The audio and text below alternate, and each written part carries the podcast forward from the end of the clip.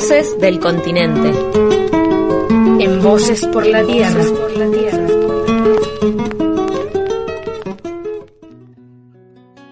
Continuamos en Voces por la Tierra y ya con la confirmación oficial de que el plazo para presentar los recursos de nulidad venció el miércoles 9 de junio, estamos a la espera inevitable de la declaración oficial por parte de la OMPE, la Oficina Nacional de Procesos Electorales de Perú, de Pedro Castillo como el nuevo presidente de ese país. la primera vuelta había sido el 11 de abril, Eurodetage el pasado 6 de junio. Esta elección, además de la polarización que generó, ha tenido de todo. Se la puede analizar desde muchos puntos de vista. Y en Voces por la Tierra queremos profundizar sobre el componente indígena, campesino y también por parte de las comunidades que vienen luchando y resistiendo el extractivismo, principalmente el extractivismo minero. Para hablar de todo esto, queremos saludar y agradecer este tiempo a Víctor Maki. Él es historiador, oriundo de Perú. Hoy vive y trabaja en Estados Unidos, en la Universidad de Purdue, en el Departamento de Historia y también en un centro de cultura y educación nativo americana. Él además sí estudia la historia de Latinoamérica, así que vamos a a darle la bienvenida a Víctor. Víctor, bueno, gracias por atendernos y por este tiempo con Voces por la Tierra. Muchas gracias por la invitación. Es un honor de responder eh, a sus conversaciones con ustedes. Un placer también de estar eh, conectado con esa tierra linda y la gente de Esquel en la provincia de Chubut. Profundamente eh, para mí porque soy, como vos has dicho bien, del, del, interior del, del Perú. Soy quechua originalmente, mi primer idioma es quechua y es un gran gusto de estar en contacto con ustedes, con la región mapuche y seguramente eh, familiarizados con el mapudungún también. Eh, muchos habló de la irrupción política de, de Castillo, del partido Castillo, como una sorpresa, ¿no? ¿Es una sorpresa, así como se dice? Es eh, eh, una sorpresa para el sector de elite, el sector de la parte más eh, conocida, más urbana del país en el Perú. se concentra prácticamente todo en Lima, en la capital, y están acostumbrados a decir que si no pasa en Lima, no pasa en el Perú. entonces ha sido una sorpresa para ellos, pero para el el resto del país, para el eh, Perú profundo, como decía uno de nuestros grandes escritores, José María Arguedas. Para el Perú profundo eso ha sido una consagración de un esfuerzo de resistencia, de movimientos eh, y respuestas eh, a todo nivel desde el, el interior del país. Y si uno ve el mapa del Perú y ve que todo el sur, que es mayormente andino y provinciano, y luego todo el, espinazo de, las montañas que cruzan de, sur a norte del, del, país, toda esa población mayormente campesina, rural, pueblos pequeños y mayormente indígena ha eh, apoyado a al candidato Pedro Castillo. Eh, ha sido una sorpresa en una manera de que es un líder que sale del interior del Perú profundo, eh, sin mucho recorrido como político profesional, la representación de, eh, Castillo es más la gente en la base, desde abajo, como decimos en el pueblo. Esto, esto sí que esto no es nuevo, ¿no? Hay organizaciones que vienen peleando. ¿Podrás comentar un poco de qué se tratan las rondas campesinas, las organizaciones que, justamente mencionás? Que Con mucho gusto. El Perú es, es, una, eh, es un país eh, tremendamente diverso, con muchas eh, comunidades indígenas, rurales.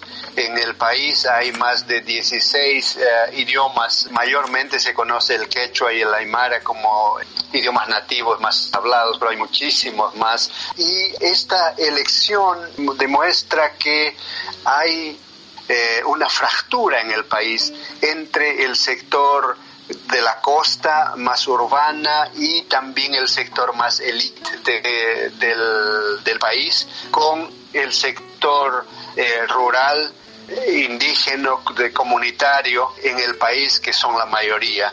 Una fractura social que no es nueva, viene a través de la colonia incluso, donde hay un sector de élite criollo en la costa que eh, controla el poder, la economía, la distribución de los bienes y el sector eh, indígena y popular que es el sector que eh, trabaja la tierra, eh, hace producir y hace los servicios para, para la sociedad.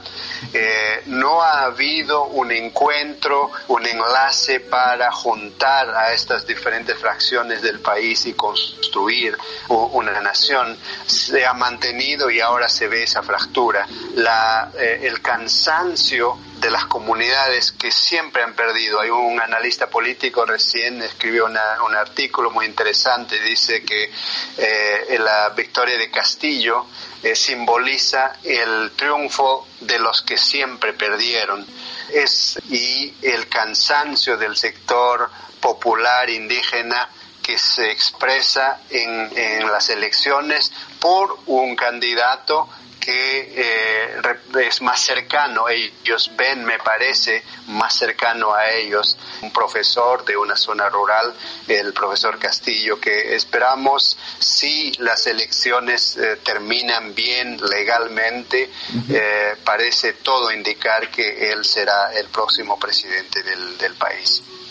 Víctor, sí, la verdad es está a la vista en los resultados electorales esto que nos, que nos planteas, esta diferencia entre distintas regiones, también estas diferencias entre el, campo, las zonas campesinas y, las ciudades, pero también hay datos que son muy interesantes respecto a aquellos distritos que, tienen una historia minera, ¿no? O que en los últimos 30 años con, la modificación que hizo Fujimori en el gobierno en los 90 y, y brindando eh, abriéndole la puerta a las empresas multinacionales eh, mineras, ¿no? O mega mineras. Cuando uno se pone a analizar esos datos ve que son más impresionantes todavía. Por ejemplo, en Cusco, Castillo sacó en, promedio, promediando en todas las, provincias, un 83%, que ya es un número enorme.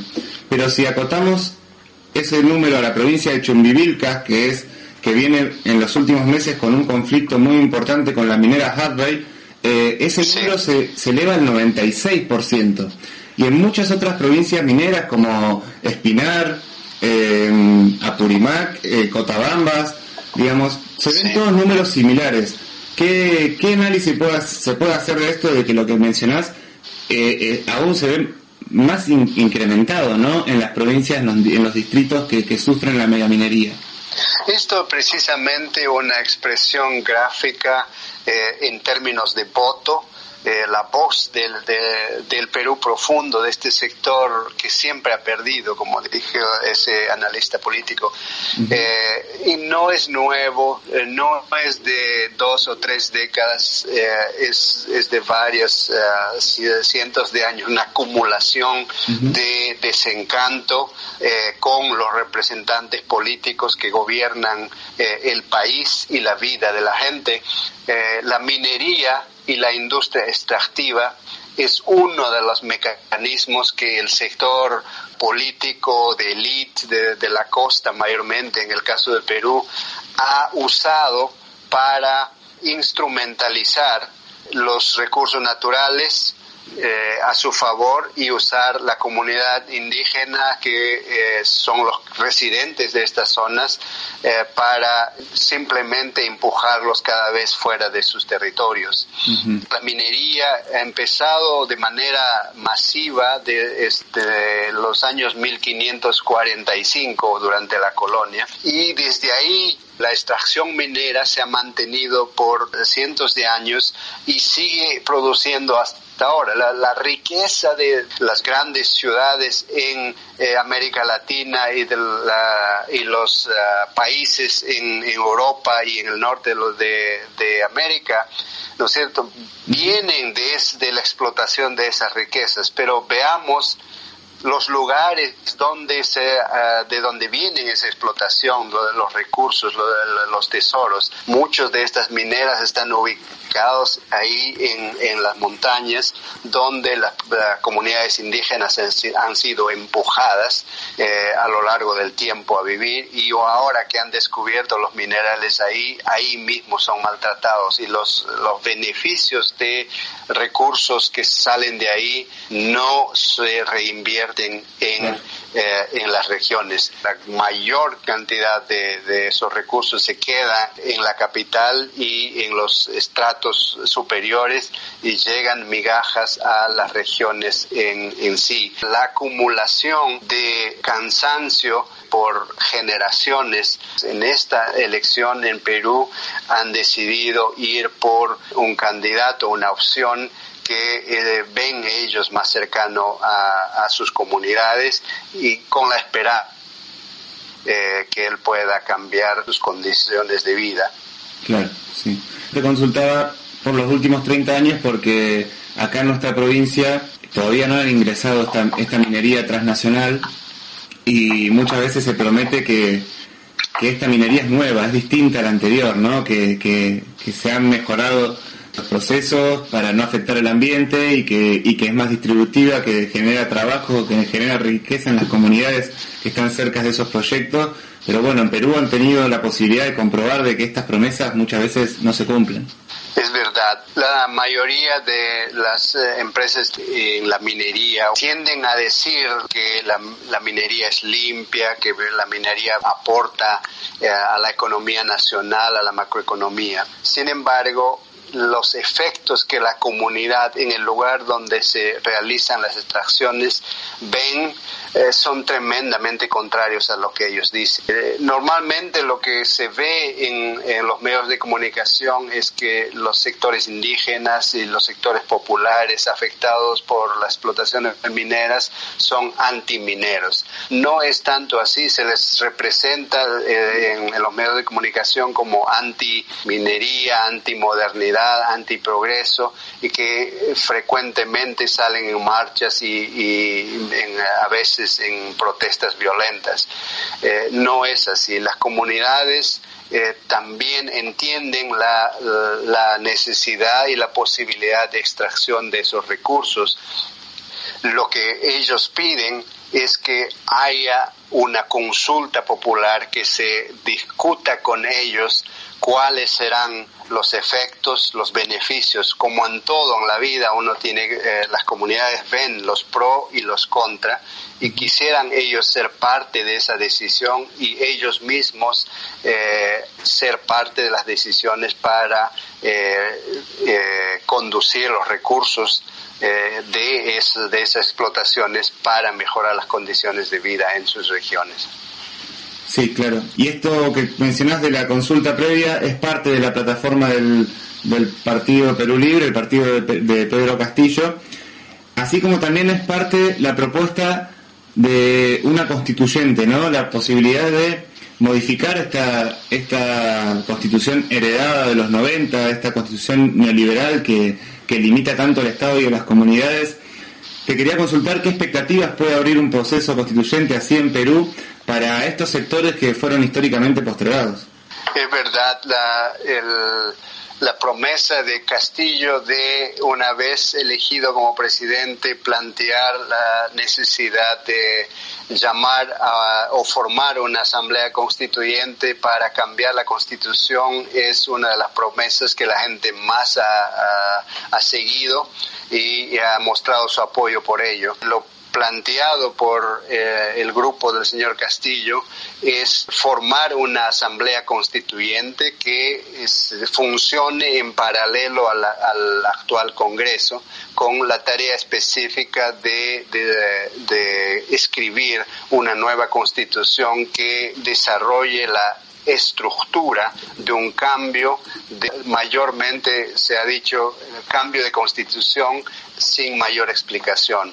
Eh, y la población está a favor, sin embargo, se necesita discutir más qué exactamente eh, es lo que se quiere cambiar y cómo. Claro, justamente que ese proceso constituyente sea participativo y no una un papel en blanco para que la clase política escriba lo que quiere. Precisamente. Bueno, Víctor, te, agradecemos mucho este tiempo, estos minutos con Voces por la Tierra. Nos interesaba hablar con vos para que nos cuentes también desde tu, tu perspectiva, desde tu origen y también desde tus estudios. Así que agradecidos con, contar tu testimonio desde acá, desde, desde Esquel, desde Chubut. Eh, muchas gracias nuevamente, un honor de conversar con ustedes. Gracias por el espacio y eh, pues los animo a seguir adelante. El, el trabajo de comunicación es fundamental. Las voces que se escuchan menos eh, a veces son sojuzgadas eh, y tienden a ser eh, no tomadas en cuenta y necesitan de equipos como ustedes para presentar la visión, las esperanzas y la búsqueda de los sectores en los interiores del país, en la profundidad de nuestros países, como en esa bella región de ustedes. Bueno, muchas gracias. Un abrazo grande. Igualmente. Hasta pronto.